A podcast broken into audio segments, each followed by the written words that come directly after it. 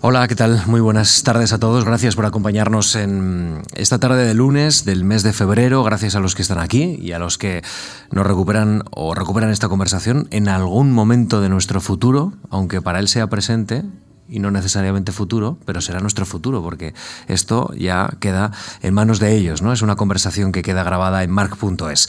Un saludo especial para los que siguen esta conversación en directo, en este caso, en nuestra emisión en continuo, en mark.es. Y hoy recibimos en Memorias de la Fundación pues a una persona que que teníamos muchas ganas de conocer y de conversar con ella. Es una persona que está en la frontera de la investigación. Nos acompaña Ricardo Amils Pibernat. Señor Amils, ¿qué tal está? Muy buenos días. Muy buenas tardes, perdón. Pues aquí estamos. bueno, ¿tiene usted la sensación de que usted se ha asomado al futuro, que la ciencia sirve para evocar hacia dónde vamos?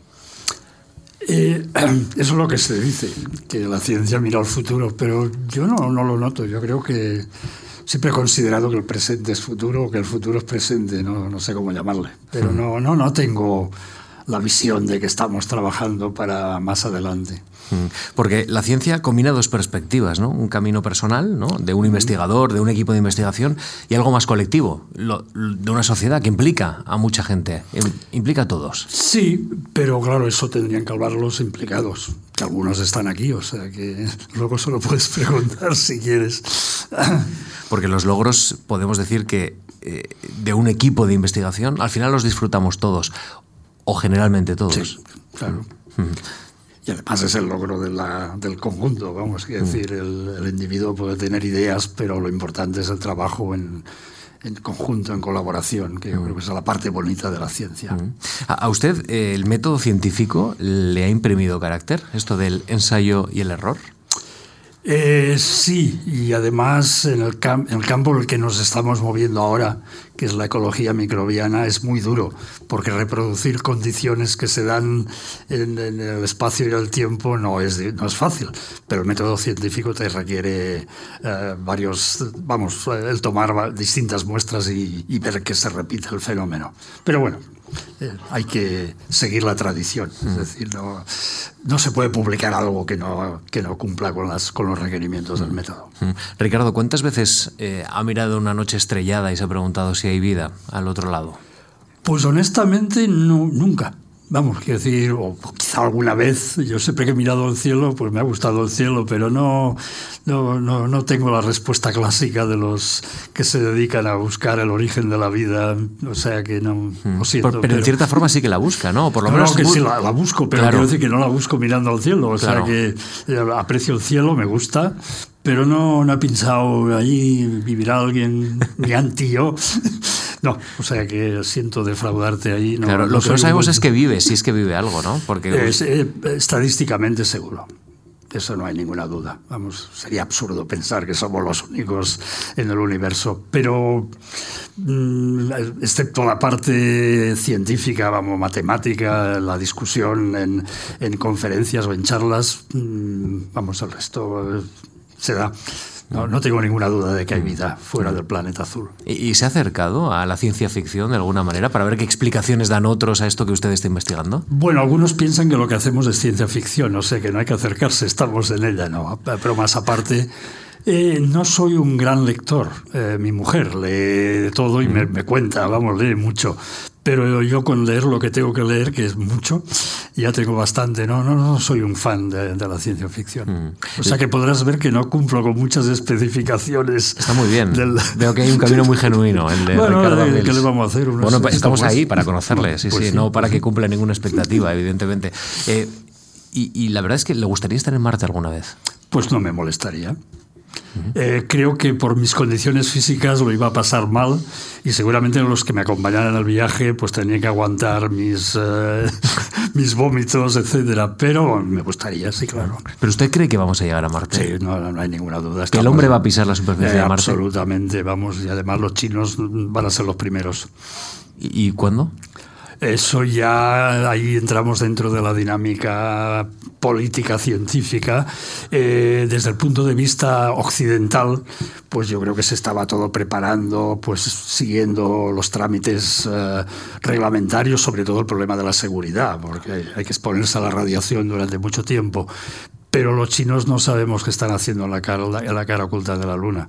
Y mi modesta opinión es que están preparando el viaje a Marte. Y esto también eh, lo ha compartido con la NASA, cuando usted comparte también trabajos con, con la agencia de Estados Unidos. Bueno, ¿Tienen esta sensación también ellos? Ellos no, no lo sé, honestamente, porque los que hablamos normalmente somos científicos que estamos en lo nuestro. Gente que se dedica a la política, seguramente hay gente que se, vamos, que la CIA estará detrás de ello para saber qué es lo que hacen los chinos, pero porque los chinos están invirtiendo mucho dinero en el espacio. Os lo digo porque hemos tenido estudiantes chinos en, el laboratorio, por lo tanto hablo con conocimiento de causa. Pero me temo que lo que están haciendo en la cara oculta de la Luna, ahora hoy por hoy, no lo sabe nadie. Qué interesante esto que nos está contando. yo creo que sí, vamos, creo que es un tema interesante de debate. Sí, sí, y para perseguir, sí, sí. Eh, bueno, eso ya depende. ¿Los chinos en materia espacial eh, están investigando o están copiando? Es decir, ¿están creando? No, están creando. Están creando, ya han dejado de copiar. No, hombre, estarán, son listos, han mandado a los suyos a aprender a los mejores lugares y muchos han vuelto a casa. Están comprando muchos profesores. Yo conozco gente que se ha jubilado y se ha ido a trabajar a, a China. Gente muy, muy prominente en nuestro campo.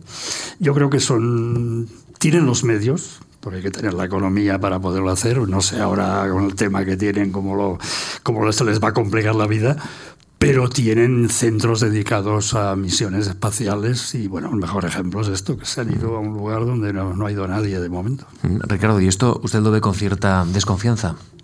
No, no, no, porque yo la verdad que eh, las misiones espaciales, o sea, el, el salir del planeta azul a explorar es tan caro es tan complejo. Eh, llegamos a, la Luna por la, la, Guerra Fría. No porque hubiera interés en saber lo que había en la Luna. Había que demostrar entre los yanquis y los rusos quién era el más guapo. Eh, bueno, pues resulta que ahí ganaron los, los americanos, pero yo creo que la, la, situación se había calmado mucho por razones seguramente económicas, sociales, y de golpe pues, los chinos han irrumpido en el negocio y han roto la baraja. Eh, la anécdota es que tanto la Unión Soviética como Estados Unidos habían decidido que volver a la Luna no tenía mucho interés porque habían estado. Los chinos dijeron, nosotros vamos a la Luna. Al día siguiente todos iban a la Luna. Vamos, todos van a ir a la Luna, van a volver a la Luna porque los chinos han ido primero, no les van a dejar solitos ahí. Y eso tiene implicaciones, claro, eso ya depende de, cada uno. A mí, como mi interés es solamente científico, pues me da lo mismo que sean los chinos, los americanos o los españoles, lo tenemos un poco crudo porque lo que, con lo que invertimos en ciencia me parece que no vamos a llegar muy lejos. Y de esto no hay remedio, ¿verdad? Ahí seguimos. No sé, creo que el rey ayer o hoy ha recomendado que invertamos por lo menos lo mismo que la comunidad europea, porque estamos a la mitad. Y bueno, me temo que tal como va la política del país no, no lo veo fácil. Ojalá me equivoque. Vamos tornando ya poco a poco a, este ámbito biográfico, pero ¿a usted esto le ha decepcionado? Es decir, cuando usted entró en, en la ciencia, cuando usted era joven, había poca inversión, pero creía que este país iba a invertir más. No, honestamente en aquella época no nos preocupábamos de estas cosas. Eh, yo creo que uno se dedica a lo que se dedica, pues por lo que llamamos serendipia, vamos, por casualidad. Yo soy científico por casualidad. Entonces, y bueno, pues no me arrepiento, o sea que me lo paso bien y, y creo que es un trabajo interesante. Pero no, en mi juventud yo me, tenía intereses más eh, dedicados a la sociología, me gustaba escribir. Eh, cantaba, vamos, quiero decir, del grupo de, folk eh, en Barcelona, vamos, de Serrat era, conozco a Serrat, vamos, empezamos juntos, lo que pasa que él canta mucho mejor que yo, entonces pues le ha ido mejor que, que a mí. Y luego pues salté el charco, me fui a América, bueno, quiero decir, yo creo que, mm, e, respondiendo a tu pregunta, en esa época pues probablemente había gente que quería un futuro mejor científico para España. Yo es que como no quería ser científico no me preocupaba. Mm. Bueno, pues vamos a empezar a hablar ya de su vida, ¿no? Porque es muy interesante conocer cómo la experiencia también va cambiando, va transformando la manera de, mirar el, entorno. Nace el 3 de julio de 1947 en la ciudad de Barcelona, una ciudad que todavía tenía heridas de la guerra civil. ¿Qué recuerda de ellas? Bueno, recuerdo, mi madre estuvo en la guerra civil eh, estuvo exiliada en Francia, eh, entonces una familia muy reprimida. Escuché muchas historias porque además eran gente muy metida en política y bueno, pues yo crecí eh, en ese tipo de ambiente. Pero era más bien lateral, vamos, no, se hablaba del tema negativamente, sino como experiencia personal que había tenido la gente, eh, familiares que habían muerto, algunos que estuvieron, estuvieron cavando en el Valle de los eh, Caídos, vamos a decir que... Pero no el recuerdo no es eh, ni agrio, ni solamente es el, caldo de cultivo en el que crecías. No, no creo que hubiera nada más. ¿Hubo mucha política en su infancia? Eh, ¿Una orientación política? Eh, pues sí, pero una preocupación. Eso ya, era personal. Es decir, eh, yo en mi juventud tuve inclinaciones anarquistas, como tiene que ser una persona joven y, ¿Y de lo que se llevaba en esa época, sí, correcto, vamos. pero bueno, que he ido evolucionando con el tiempo y ahora tengo que reconocer que soy un escéptico increíble, vamos, no me han, defraudado todos. Seguramente la culpa es mía, que yo tampoco he cumplido con la sociedad, pero eh, no veo nada que me atraiga eh, demasiado hoy en día. ¿Está desencantado? Sí, porque veo que no hay preocupación por la sociedad, es decir, a la gente lo que le interesa es el poder, eh, no hay ganas de que sea mejor para todos, entonces es, un poco triste. Mm. Hay, poca preocupación por lo colectivo, por tanto. Bueno, tú lo ves, la reunión de esta mañana, pues el único interés que tenía cada partido era defender lo suyo. Ahí no había ganas de hacer una España mejor, vamos. Y eso es triste, porque estos señores nos van a conducir durante unos cuantos años. Y bueno, pues ahí estamos. Y además hay que, hay que sufrirlos, que eso es lo peor. Ricardo, si menciono la palabra infancia, ¿qué le viene a la cabeza? Yo me, divertí mucho en mi infancia, además porque vivía en una zona de Barcelona que jugábamos en la calle. Vamos a decir, yo en mi infancia es la calle, en una montañita donde montábamos eh, cabañas con mis eh, compañeros del, lugar donde yo vivía. O sea que es una infancia agradable. ¿Y jugaban a fútbol? Eh, yo no, yo era muy malo en deportes. destaqué un pelín, pero seguramente porque era no había muchos medios en, hockey sobre patines. Pero aunque tampoco era nada del otro jueves. Pero en el, fútbol no.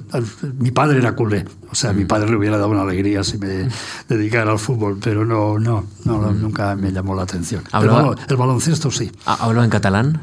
Sí, sí, parlo catalán. Sí. Y, su vida era catalán, ¿no? Entiendo. Sí, sí. Parte de la cultura también que recibía en casa. Bueno, en casa se hablaba catalán y en el colegio pues castellano y me alegro de haberme educado en los dos porque así he aprendido los dos. ¿Y, tuvo acceso a la cultura en catalán? ¿O, le parecía que, que, ahí había un ámbito en que estaba reprimido, que estaba silenciado? No, no. Tenía acceso a la cultura y además mm, accedía a ella, vamos, me interesaba mucho la pintura, la escritura, el teatro. Pero bueno, yo creo que sí es cierto que había represión, pero era represión global, no era porque uno fuera catalán o gallego, era porque no había libertad, vamos, no, la libertad de expresión no existía, pero yo no lo veía como una cosa específica contra los catalanes que ahora se vende tanto. Yo creo que eso mm. era global, fueras de donde estuvieras donde estuvieras. Ricardo, ¿qué recuerda de su casa, de su familia? Bueno, eh, un padre muy trabajador, que se levantaba muy temprano, volvía muy tarde porque trabajaba lejos de donde vivíamos.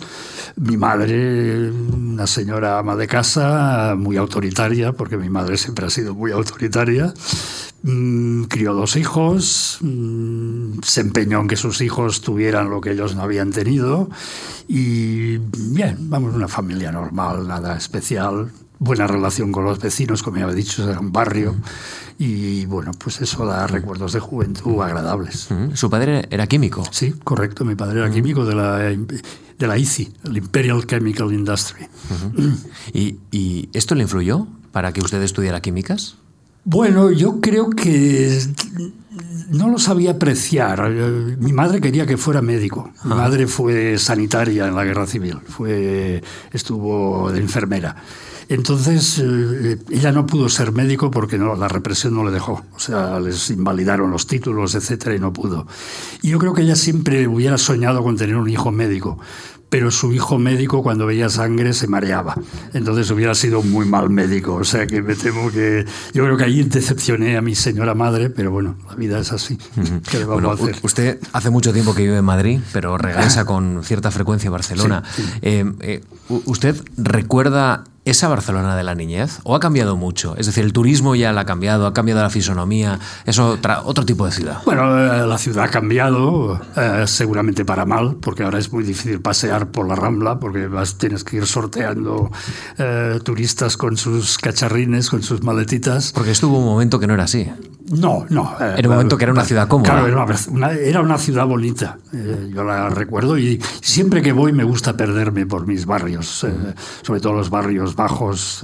Yo me eduqué mucho por ahí en la época universitaria. Y bueno, pues sí, tengo Cercana al recuerdos. puerto, la zona. Eh, sí, lo que llaman la, la zona húmeda, vamos, Sí. el barrio chino. o Sí, sea sí, que- sí, el Raval, ¿no? Sí, sí, Mm. correcto. Lo que es ahora el Raval.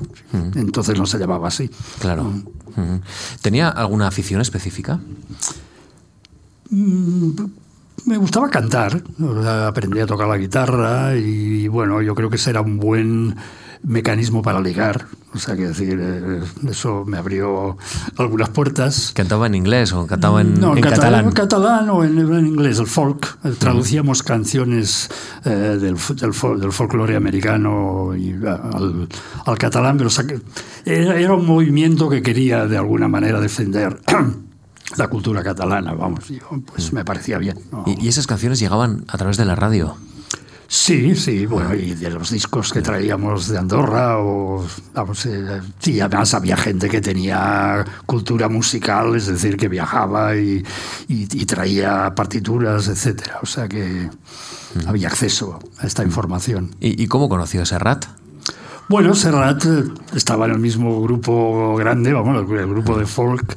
Eh, lo que pasa que Serrat de, principio ya destacó.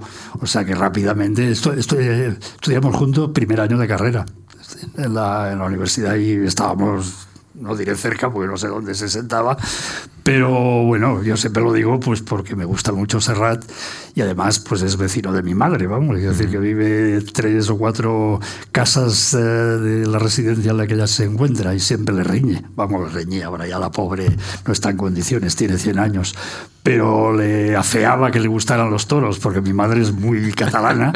Eh, yo de pequeño ya tenía algunas aficiones atípicas. A mí me gusta mucho el... eh, la- la- no los toros como tal, pero la, tauromaquia o lo que hay alrededor de ella y sobre todo pues el, el folclore andaluz, vamos, la- las, las canciones eh, duras de los mineros, etcétera, y tenía discos y los ponía y mi madre se, no le gustaba y decía que, que, que- que cómo podía gustarme eso. Bueno, a mí me gustan mucho los martinetes, ¿qué le voy a hacer? vamos?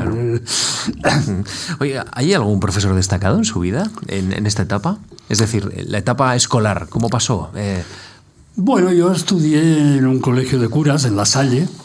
Eh, era porque en aquella época la escuela pública no, vamos, era muy lamentable y bueno, pues padres hicieron el esfuerzo para llevarme a un colegio que ellos creían que tendría buena educación.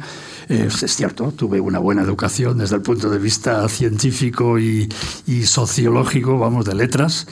Pero también tuve el castigo de tener que aprender cosas que, bueno, pues después he visto que me cuesta mucho de comulgar con ellas. Pero bueno, eso es evolución. Bueno, pero está bien para saber ¿no? las cosas, para saber cómo está el universo, por lo menos. Sí, ¿no? bueno, Es y decir, también recuerdo, Uno puede pues- convivir con esas ideas aunque no las comparta, claro. Bu- Bueno, lo bueno es conocerlas, Claro. hay mucha gente que critica sin saber y eso no es muy re- recomendable. No, yo me acuerdo ya que en esa época se iba acumulando, el- o sea, se iba forjando el, el individuo. Es decir, me acuerdo que, me hace gracia alguno de los chistes que veo a veces en la prensa, teníamos el grupo de los sin bata. En el colegio era obligación ir con bata, pero algunos no queríamos ir con bata, vamos. Es decir, y esto he visto que alguno lo ha utilizado en sus dibujos, vamos, eh, debe ser que es recurrente la, la idea. Y además nos gustaba mucho martirizar a nuestros profesores que eran de la Salle, vamos, eran, eran padres, con preguntas duras, ¿no? Como, eh, ¿Cómo se cocina eso de la Inmaculada Concepción de María? ¿Cómo María puede tener un hijo siendo inmaculada? Vamos, y el pobre pues lo poníamos en, en compromisos duros. eh, me acuerdo lo de la Santísima Trinidad, que nos lo explicara bien, que no lo entendíamos, eso del uno y trino. Y, o sea que en esa época ya se forjaba un poco mi, mi, personalidad de futuro, que siempre ha sido... ¿Diría que es rebelde? Yo creo que sí. Creo que sí. Vamos, eso seguramente mis eh, colegas del Centro de Biología Molecular lo saben, porque siempre he sido un, un elemento, un outsider, vamos, de alguna manera. No, no he comulgado con la, con la, con la, la norma. Porque contesta el poder. No tanto contestar el poder, sino pues que no, no me convence. Yo, yo, no tendría ningún problema en apuntarme a un partido que me convenza. Pero claro, si los que están... Yo creo que el problema que hay en, en nuestro país es que lo que hay es lucha por poder. Entonces a mí eso no me interesa. A mí lo que me interesa más son las ideas, el hacer algo por, por algo. Pero el tener el poder para poder joder a los otros... Claro, me refería más bien a la autoridad. No tanto el poder político, sino el hecho de que haya pues, una dirección de un departamento. ¿Usted la contesta porque cuestiona la autoridad? No, no tanto porque he sido director de departamento, he sido decano... La autoridad ha sido usted. Claro, es decir, ahí sería un poco incongruente, aunque lo hicimos para demostrar que, que los sin bata podíamos. No, no la cuestiono porque no veo que estén haciendo algo que sea útil. O sea, mi cuestionamiento es por falta de utilidad, o sea, por falta de, interesarse por, por, la, por, la, por la humanidad, por la sociedad. Eso es lo que cuestiono. No quiero eh, casi hacer un examen psicológico, pero ¿esa autonomía de dónde nace? ¿Fue un cambio? ¿Fue algo? ¿Fue un, momento en el que usted ya intuye que, que yo, debe yo creo que es genético. Yo creo que iban los genes de mi madre. Porque mi padre era muy paciente, muy buena persona. Siempre mi madre le había criticado que la guerra civil no había optado por nada. Eh, yo creo que de mi padre he heredado un poco el ser buena persona, si lo soy. Y de mi madre el carácter, sí, o sea que yo creo que ahí los que me conocen, los, los que nos conocen reconocen que ahí hay, hay genes Pibernat en, en el, metidos en ese negocio. Y ahí habría una explicación hacia el anarquismo de joven, entonces. No, porque mi madre odiaba a los anarquistas. es decir, de ella más bien militó contra ellos y siempre nunca entendía que su hijo tuviera inclinaciones anarquistas. Bueno, escuchaba el folclore flamenco, escuchaba, era anarquista. Claro, usted le daba muchos disgustos a esa madre. Eh, sí, a esa madre le daba muchos disgustos. no le gustaba ninguna de mis novias, vamos, quiero decir, eh, siempre lo critico. Es una buena, una auténtica madre, como eh, mi mujer anda por aquí, una mm. madre judía, esas que quiere, o sea, el hijo es para él y para su, su fruto, vamos a decir, los demás que se fastidien. Y ahora cuando le mira con 100 años, ¿qué siente, Ricardo? Bueno, mucho cariño y la pena es eso, de que la estamos perdiendo. Eh, y se está perdiendo cosas, yo creo que están pasando cosas en el mundo que, que le interesarían, pero bueno es la vida. Es la ley de vida, sí, efectivamente. Bueno, obtiene el grado de licenciado en químicas el 3 de octubre de 1970 para entonces había trabajado con el doctor Moreno Mañas. Correcto. Y de 1970 a 1973 cursa los estudios para optar al grado de doctor en ciencias en la Universidad de Buenos Aires. Y esto me ha llamado mucho la atención. ¿Cómo fue la aventura americana, Ricardo? Bueno, eh, precisamente porque en mi época estudiantil eh, me dediqué a cosas que no debía. En esa época, pues hubo ciertos problemas y amigos nos aconsejaron a unos cuantos que sería bueno que desapareciéramos durante un rato. Y bueno, con un amigo pues vimos eh, en Iberia viajando, no me acuerdo dónde, un mapa de Iberia donde se veía que el Machu Picchu estaba muy cerca de Buenos Aires y dijimos, nos vamos. Yo quería ver Machu Picchu. Es una de mis obsesiones juveniles. Y resulta que los mapas de Iberia no son reales de distancia. Vamos, resulta que de Buenos Aires al Machu Picchu hay 4.000 o 3.000 kilómetros de distancia. Pero llegué a Machu Picchu. ¿Y, cómo subió? Eh, no, en aquella época no había. No había este folclore que hay alrededor. Se subía patita, vamos, sufriendo un poco. Lo con un año de antelación. Eh, no, no, no, no, fuimos para allá, vamos, no, en, esa época no se organizaba nada, no había viajes organizados, pero bueno, tengo muchos buenos recuerdos. O sea, me alegro mucho de que lo viera en esa época. Luego he vuelto posteriormente y ya no es lo mismo. ¿Por qué Machu Picchu? Bueno, por obsesiones juveniles. Eh, no te sabría decir por qué, por qué. También la Contiki. Yo me acuerdo que yo fui un niño bastante enfermo eh, de, pequeñito, entonces pues tenía todas las colecciones de libros de Julio Verne. La Contiki siempre me había obsesionado y me hubiera gustado ir a, la, a la isla de Pascua, pero Pinochet no me dejó.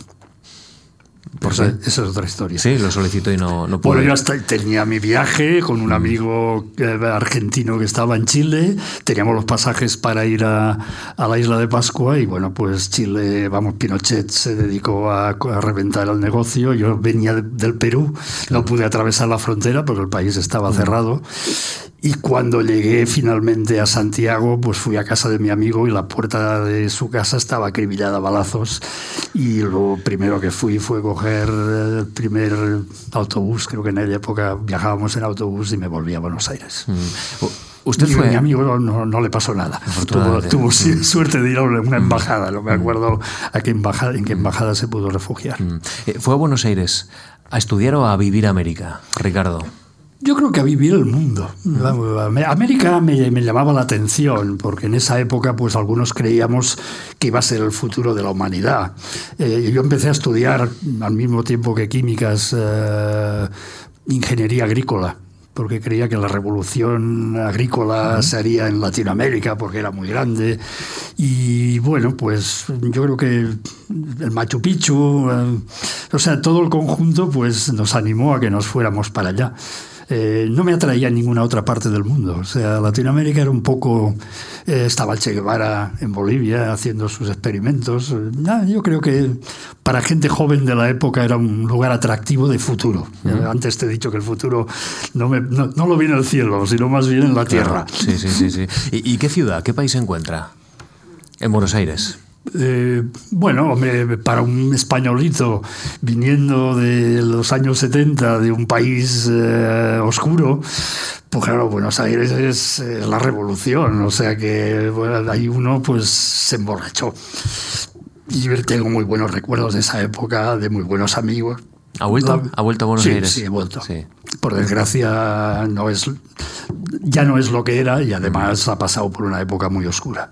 Mm muy dura, sí. Bueno, estos estudios en Buenos Aires son revalidados por la Universidad Autónoma de Barcelona y presenta la tesis en ese centro educativo que recibe el máximo reconocimiento, el cum laude. Es decir, que usted saca un provecho intelectual por lo menos de esa estancia. Bueno, eh, cuando llegamos a Buenos Aires... Eh, había que hacer algo, o sea, teníamos una beca para una beca que se llamaba Voluntarios para ir a América. En aquella época, don Francisco lo que quería es que su era del Ministerio de Trabajo, ¿verdad? Sí, correcto. pues mandaba a la gente, la mayoría de los becarios que yo conocí estaban en Brasil poniendo postes de teléfono, estaban haciendo trabajo voluntario. ¿Por qué en la Universidad de Buenos Aires, en la Facultad de Medicina, que era una buena facultad, se interesaron por tener becarios voluntarios españoles? Pues nunca lo he, lo he preguntado, pero nunca tuve respuesta. Yo creo que fue casualidad total. El azar, la serendipia. Sí, sí, la serendipia total. Bueno, y ahí llegamos. Pues eh, el título de la tesis, voy a intentar decirlo bien, Glucogénesis en el Bacillus Estearothermophilus, Correcto. que fue dirigido por el profesor JJB Canata. Correcto. del Instituto de Química Biológica de la Facultad de Medicina de Buenos Aires. Y usted llega a España. ¿Y por qué llega a España? ¿Porque se había terminado esa beca? No, eh, vuelvo a España porque no pudimos leer la tesis. Yo quería leer la tesis en, en Buenos Aires y a mí me gustaba mucho Buenos Aires y Argentina. Yo creía que me iba a quedar ahí. Eh, tenía una novieta, vamos a decirte. Todas las cosas se daban, pero llegó Perón y al volver Perón, pues se armó una buena fiesta, eh, porque Argentina el problema que tiene es que está dividido entre peronistas y antiperonistas. Eh, la Facultad de Medicina en la que nosotros estudiábamos o trabajábamos era antiperonista, vamos, eran los más. Y recuerdo las, eh, los estudiantes encerrados adentro tirando cócteles Molotov a la policía, etc.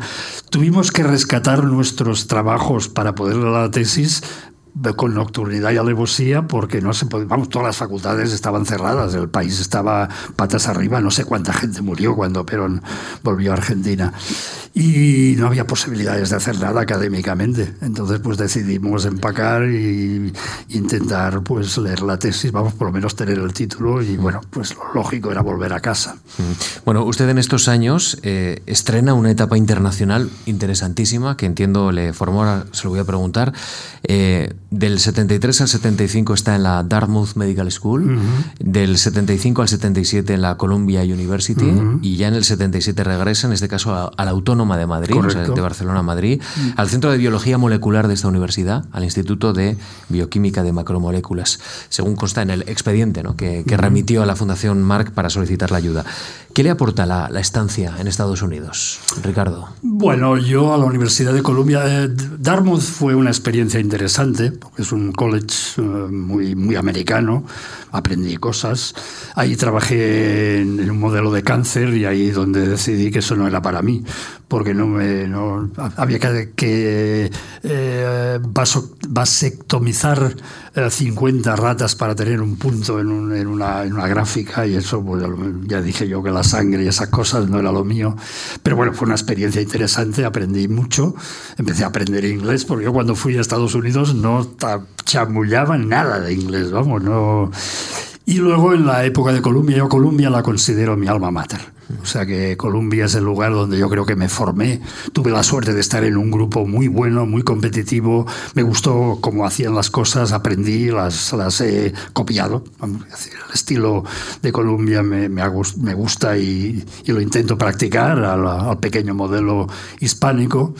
Y bueno, y luego esto tuve beneficios adicionales porque allí conocí a mi mujer, me casaron y bueno, pues soy feliz porque llevamos muchos años juntos, dos hijos y muchos nietos. Entonces, pues, ¿qué más quieres, Baldomero? Nueva York, ¿no? Eso es Nueva York, una, sí. Una suerte, sí. Y, entiendo qué diferencia, ¿no? La experiencia. Llevaba pocos años, digamos, en, este ámbito de, de, la investigación, pero ¿qué diferencia la conflictividad social, por ejemplo, que vivía en Buenos Aires a la tranquilidad de Nueva York, o no? Bueno, Nueva York en esa época no era tan tranquilo. Es decir, que yo estuve en una época donde hubo apagones y hubo mucha violencia en la calle. Pero bueno, claro, cuando uno es joven esas cosas las, las son experiencias. Pero vamos, que Nueva York también es Nueva York. Y además yo vivía, Colombia está eh, en el Harlem. O sea que había calles donde no se te recomendaba que te pasearas. O sea que no... Pero bueno, que no tengo ninguna memoria de, vida peligrosa. Vamos, Nueva York le tengo mucho cariño. Eso es una ciudad increíble. Y además me llevó la música, vamos. El folk. Bueno, Norfolk, eh, me gusta Pete Seeger y toda su música, pero eh, me gusta mucho el jazz.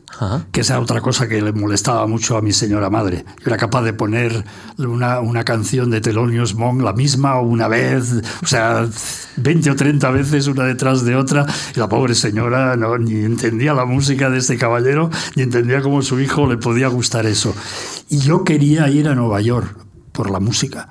Y Thelonious Monk en aquella época, eh, Thelonious Monk era el pianista de Nueva York. Cuando llegué, por desgracia, ya se había retirado, ya no estaba en condiciones de poder tocar. O sea que yo nunca he visto en persona a Thelonious Monk, pero he visto a muchos otros virtuosos del jazz. ¿A qué virtuosos? Bueno, eh, me, gusta mucho el clarinete, el saxofón.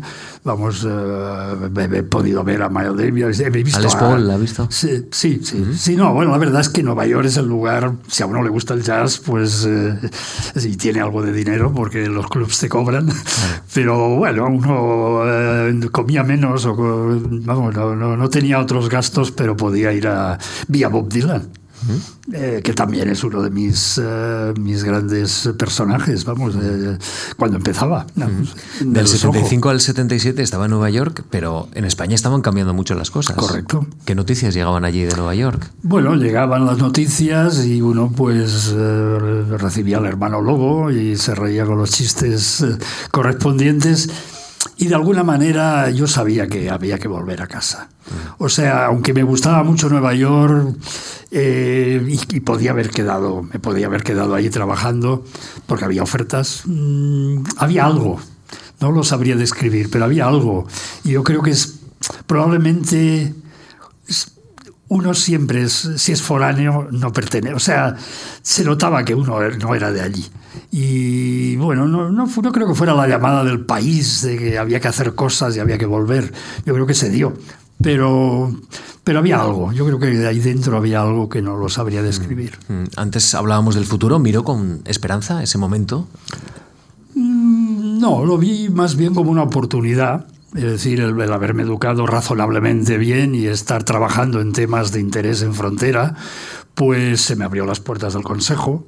Eh, tuve un, buen amigo en Barcelona que, que, me dio un buen consejo. Me dijo, aquí vas a oír muchos cantos de sirena, no los, no los oigas, aquí no hay poder científico, búscate un buen eh, eh, alguien en Madrid que te auspicie y cuélgate al negocio. Y bueno, eso es lo que hice.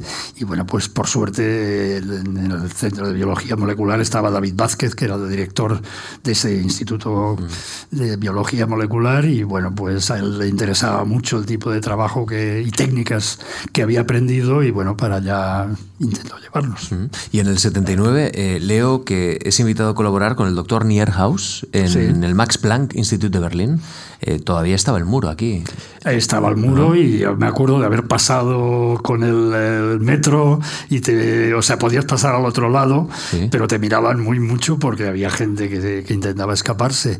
Sí, esa experiencia fue porque precisamente en Nueva York eh, estuve trabajando en un tema que era de frontera en el momento y continúa siendo, lo que pasa que nadie se dedica a él porque es muy difícil, que era lo que llama la reconstitución de ribosomas. Probablemente son palabras que no dice mucho. El ribosoma son los instrumentos, vamos, la, la parte celular que construye proteínas, tiene muchos componentes.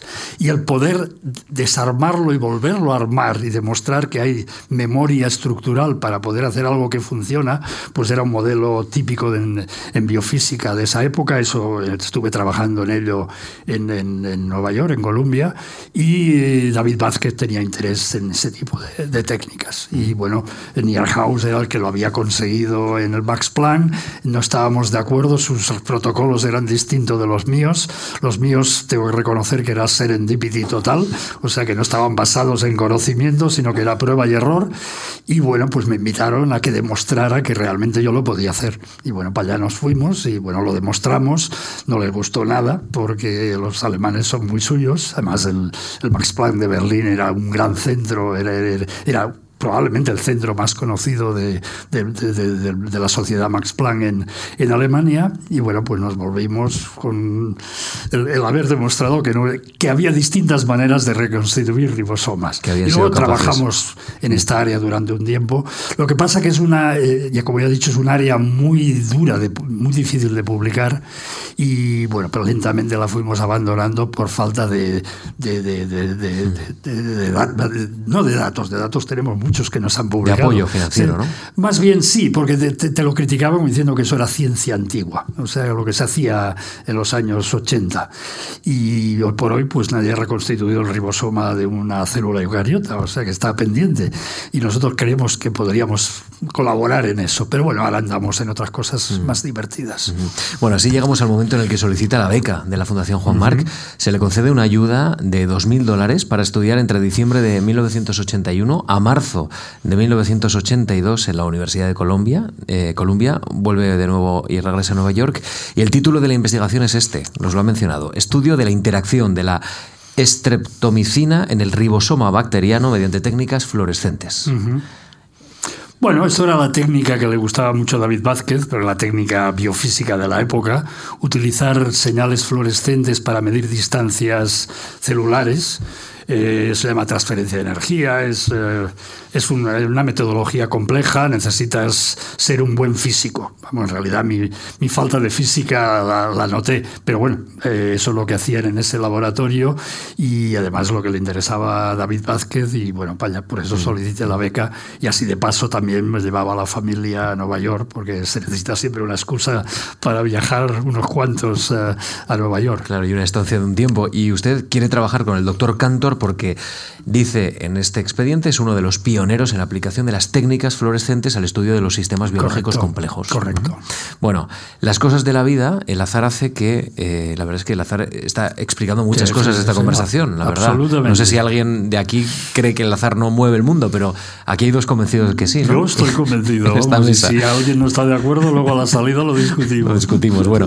Pero eh, dice usted eh, o, notifica a la Fundación, hay un problema con el laboratorio del doctor Cantor, se inutilizan los equipos y la investigación sufre un retraso inevitable, evidentemente. Usted tiene que cambiar por completo.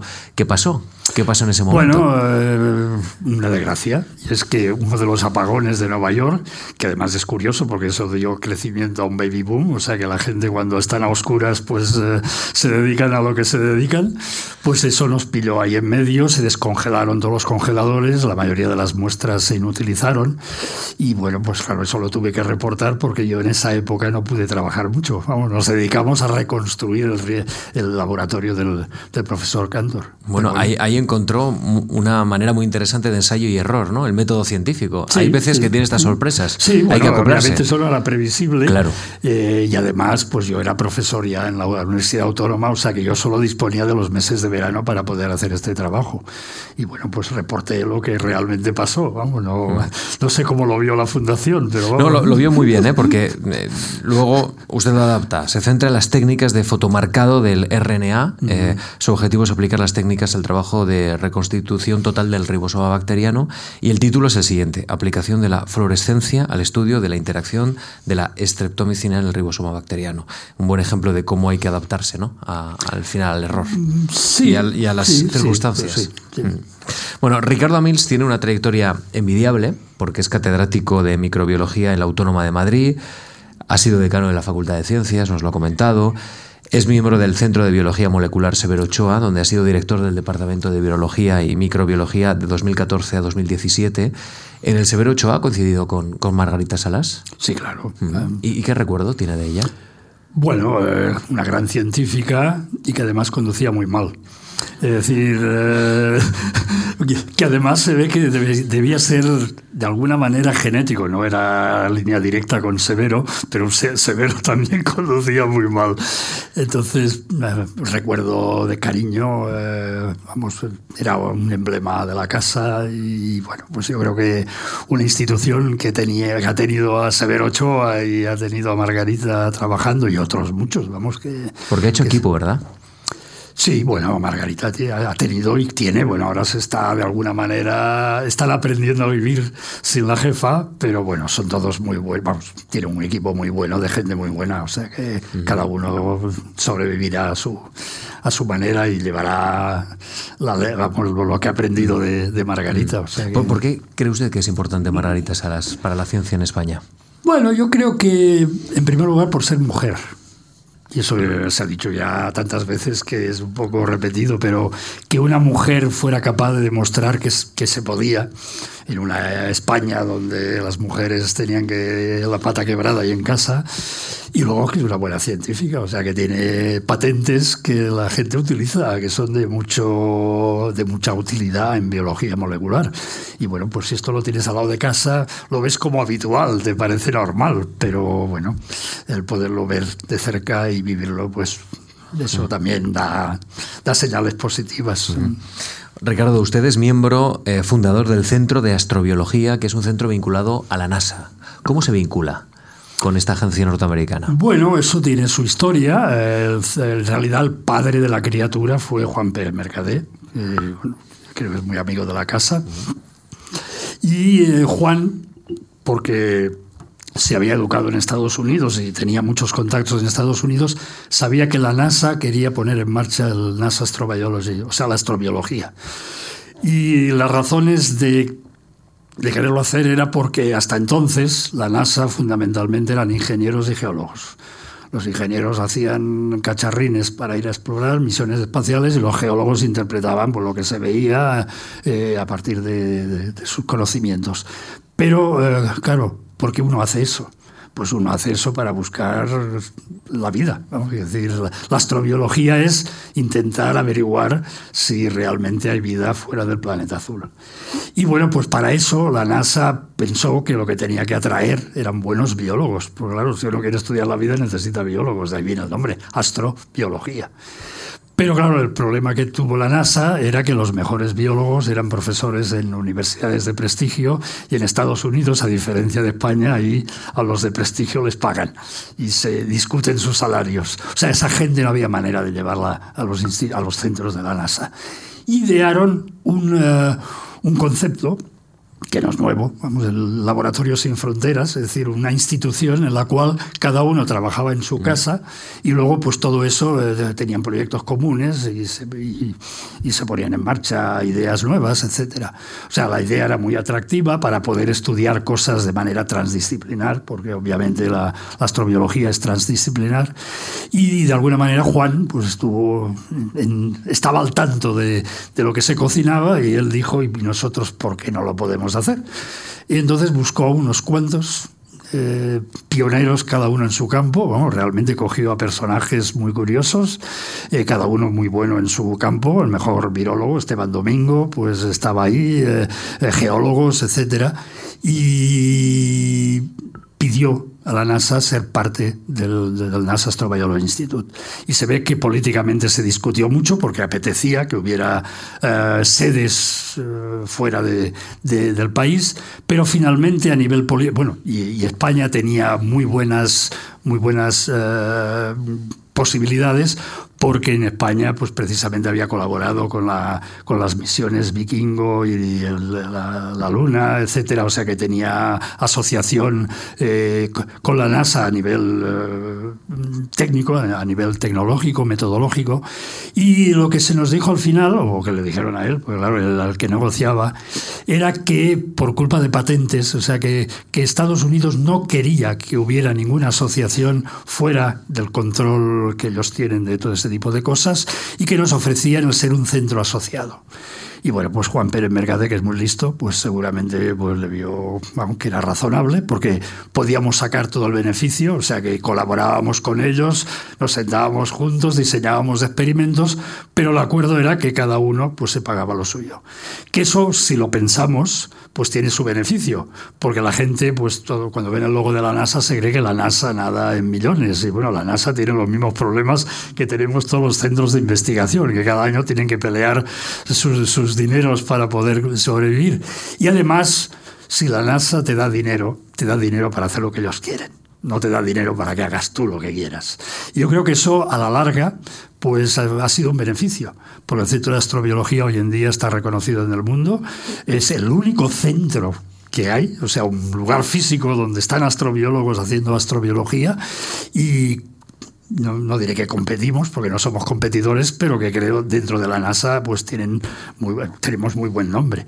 Y eso yo creo que se ha conseguido gracias a, hacer, a ser un centro asociado. Luego ha habido otras intereses de hacer algo parecido en otros lugares. En Europa ahora se está haciendo un instituto de astrobiología, pero otra vez están copiando el modelo americano de laboratorios, eh, vamos, sin paredes.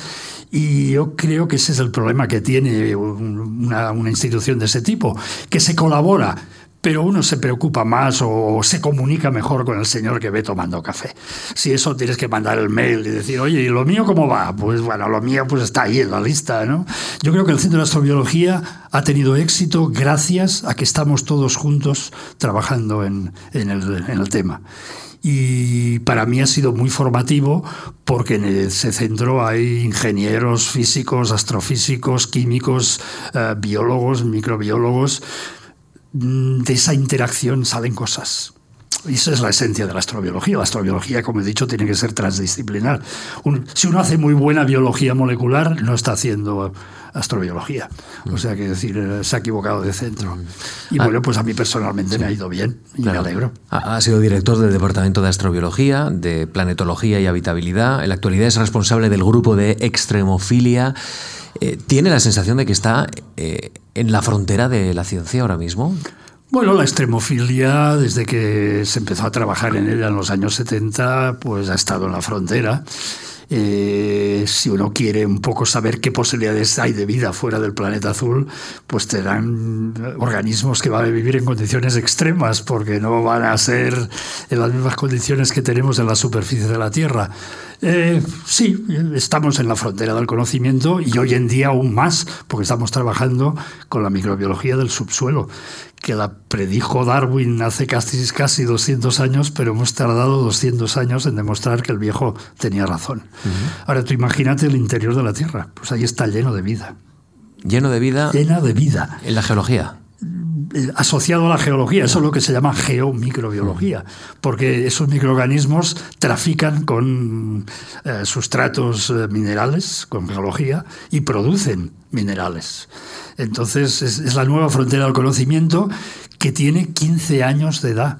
Sin oxígeno. Primer papel, de, sin oxígeno. Primer papel describiendo vida, demostrando que hay vida en el subsuelo, lo que había predicho Darwin, se escribió en el año 2005. Fueron los chinos que perforaron hasta 4 kilómetros de profundidad, sacaron muestras y, bueno, y demostraron que ahí había vida. De hecho, en Río Tinto están perforando también, ¿no? Correcto, bueno, hemos perforado y esperemos que algún día nos dejen volver a perforar. Sí, en realidad en Río Tinto la idea era intentar entender el origen del río una vez se pudo demostrar que el origen no era debido a la contaminación minera, como está en los libros de texto. Entonces, claro, ¿qué opciones había? No sería que bajara del cielo, cosa que era fácil de intuir que no era cierto, y la otra era que hubiera un bioreactor subterráneo, la faja pirítica, que generara lo que encontramos en el río. Y bueno, si uno quiere encontrar ese bioreactor, pues tiene que perforar, no hay más tutía. Y eso no es trivial, vamos, no es fácil, pero bueno, yo creo que gracias a los colaboradores que tenemos, pues lo hemos conseguido y aún no está publicado, pero tenemos observaciones muy interesantes de lo que hay ahí debajo. 30 años de investigación en Río Tinto, ¿ha tenido la sensación de encontrarse una mina auténtica de datos y de experiencia? Bueno, eso es cuando uno lo evalúa posteriormente. Cuando mm. fuimos allí, pues no teníamos ninguna expectativa. Eh, las expectativas quizá fueron creciendo con el tiempo. Es cierto que hay un antes y después antes del Centro de Astrobiología o de la asociación con la NASA, pues bueno, eran cuatro locos microbiólogos que estaban estudiando los bichines que había en el río. Eh, cuando la NASA con su gorra y su logo certificaron que era un análogo de Marte, pues obviamente las cosas cambiaron. Y bueno, pues eso es suerte, otra vez. Esto es serendipity, eso no se soñó con ello. Eso lo podemos valorar ahora, en retrospectiva pero honestamente pues hemos ido trabajando y nos hemos ido adaptando a las condiciones, hemos ido evolucionando. Porque el río Tinto es único en el mundo. Correcto. Y, y tiene una equivalencia con Marte. O por lo menos ustedes manejan, ¿no? Esa, no, no, lo maneja, eso lo dice la NASA. Mm. Vamos, si, si, lo dijera yo, podría ser sospechoso de que mm. soy muy casero. Pero si lo dice gente que ha trabajado muchos años en el negocio, pues hay que creerlo. Los minerales que en Río Tinto los produce la biología se encuentran en Marte. Cuidado que eso no demuestra que haya vida en Marte. Eso demuestra que la posibilidad de que haya vida en Marte parecida o relacionada con lo que vemos en Río Tinto pueda existir, pero el método científico requiere demostración. Y bueno, pues en eso están los que se dedican a las misiones espaciales. Nosotros estudiamos Río Tinto para preparar para prepararnos, tanto metodológicamente como a nivel de conocimiento, para poder entender lo que algún día podamos ver en Marte. Pero en Marte, si hay vida, habrá que perforar. Vida en la superficie es, es imposible. ¿Le preocupa el cambio climático? los efectos que pueda tener sobre la vida y en general, no sé si sobre ese ámbito de profundidad tan profunda de conocimiento como estamos hablando de, microorganismos que interactúan con la geología. Bueno, si uno eh, atiende a la, historia de la vida en el planeta Tierra, no debería preocuparse porque la vida ha pasado por muchas crisis. Vamos, eso no es nada. Lo que, estamos, lo que vamos a vivir no es nada. Pero, claro, es cierto que eso es visto desde la perspectiva del biólogo que ve la evolución. Como humano, o sea, a quien se tiene que preocupar es la clase humana, los humanos, porque lo tenemos crudo. Eh, pero sobre todo porque nos estamos cargando el planeta. Eso ya no a mí no me preocupa tanto el cambio climático, sino todo lo demás. Es decir, los plásticos que hay en los océanos y, que aparecen en nuestros, eh, nuestra comida. O sea, la, multitud de problemas es muy grande y el cambio climático es uno más. Pero bueno, el cambio climático para, para algunos, eh, lo que es muy difícil separar es lo que corresponda a, la, a lo que haga el, el hombre el que tiene un nombre, el antropoceno, y lo que pasa porque la Tierra es un planeta y evoluciona. Es separar esos dos componentes yo creo que es imposible.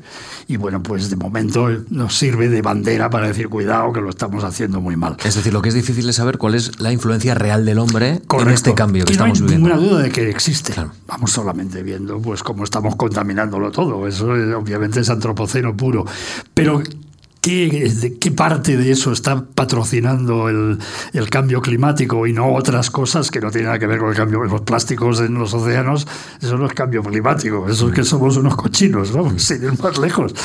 Pues bueno, ¿y, si, qué os voy a decir? Si uno ve en la tele estos días lo que está pasando en Hermua, es, es una vergüenza torera como puede ser que una parte de este país que se supone que está tan avanzada como el País Vasco tengan un vertedero, un cementerio de residuos peligrosos al lado de la población. son cosas que cuestan de creer. Y además no saben lo que hay ahí.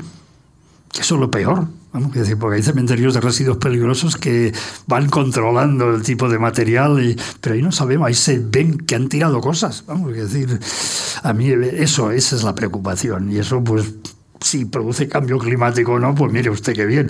Pero vamos, que eso es, una cochinada que, que, tiene repercusiones mucho más rápidas, porque las dioxinas no van a esperar a que suba la temperatura. Las dioxinas pues van a producir cáncer al que pide en condiciones adecuadas. Su experiencia en Río Tinto eh, está escrita en un libro editado en 2010, Río Tinto Viaje a Marte. ¿Esto es porque necesita divulgar? Es decir, ¿usted es un buen divulgador? Bueno, eh, si yo digo que soy un buen divulgador, faltaré a... vamos. Se explica muy bien, ¿eh? Nada, yo considero 40 años de dar clase te dan muchas tablas y aprendes que al alumno no lo puedes atosigar con datos, porque o sea, tienes que aprender a destilar, a sacar la esencia y eso si luego lo utilizas para hablar de tu ciencia, pues supongo que ayuda. O sea, yo creo que he aprendido siendo profesor. Y luego el tema que, con el que trabajamos es fácil de explicar la señora María entiende que si hay vida debajo del subsuelo, pues hay que saber qué hacen, qué son, quiénes son, etcétera, ¿no? Mientras que yo estoy en un centro de biomedicina, todos mis colegas se dedican a, al cáncer y a cosas parecidas, y yo creo que lo que hacen es muy interesante pero cuando lo cuentan te aburres. Vamos, yo no voy a los seminarios porque me aburro. Es decir, es muy interesante, pero se pierden en los detalles. Es muy difícil divulgar eh, partes de la ciencia. La nuestra es muy fácil. Ricardo, ¿no se va a retirar nunca? Bueno, eh, yo soy profesor emérito, entonces en la autónoma no te pagan por ser emérito. Mi mujer se ríe porque dice que yo pago por trabajar, que probablemente es cierto. Pero eh, si en, la, autónoma de mérito te lo dan hasta que te pongan en el cajoncito. Entonces, pues mientras el cuerpo aguante, yo voy a dar la lata, vamos. y, eh, pasa por el laboratorio también, esta, ¿no? Esta mañana he dado mi clase. Eh, y bueno, pues mientras los alumnos me entiendan de lo que hablo, y creo que hay alguno por aquí, que ellos pueden certificar si se entiende lo que, de lo que hablamos, pues ahí estaremos. ¿Y a Río Tinto regresa con cierta frecuencia? Sí, sí, sobre todo por el jamón. Vamos, usted perdone, pero el jamón de vuelva vale la excursión. Luego todo lo demás, pero. Y el queso, el queso de la Sierra de Aracena no está nada mal.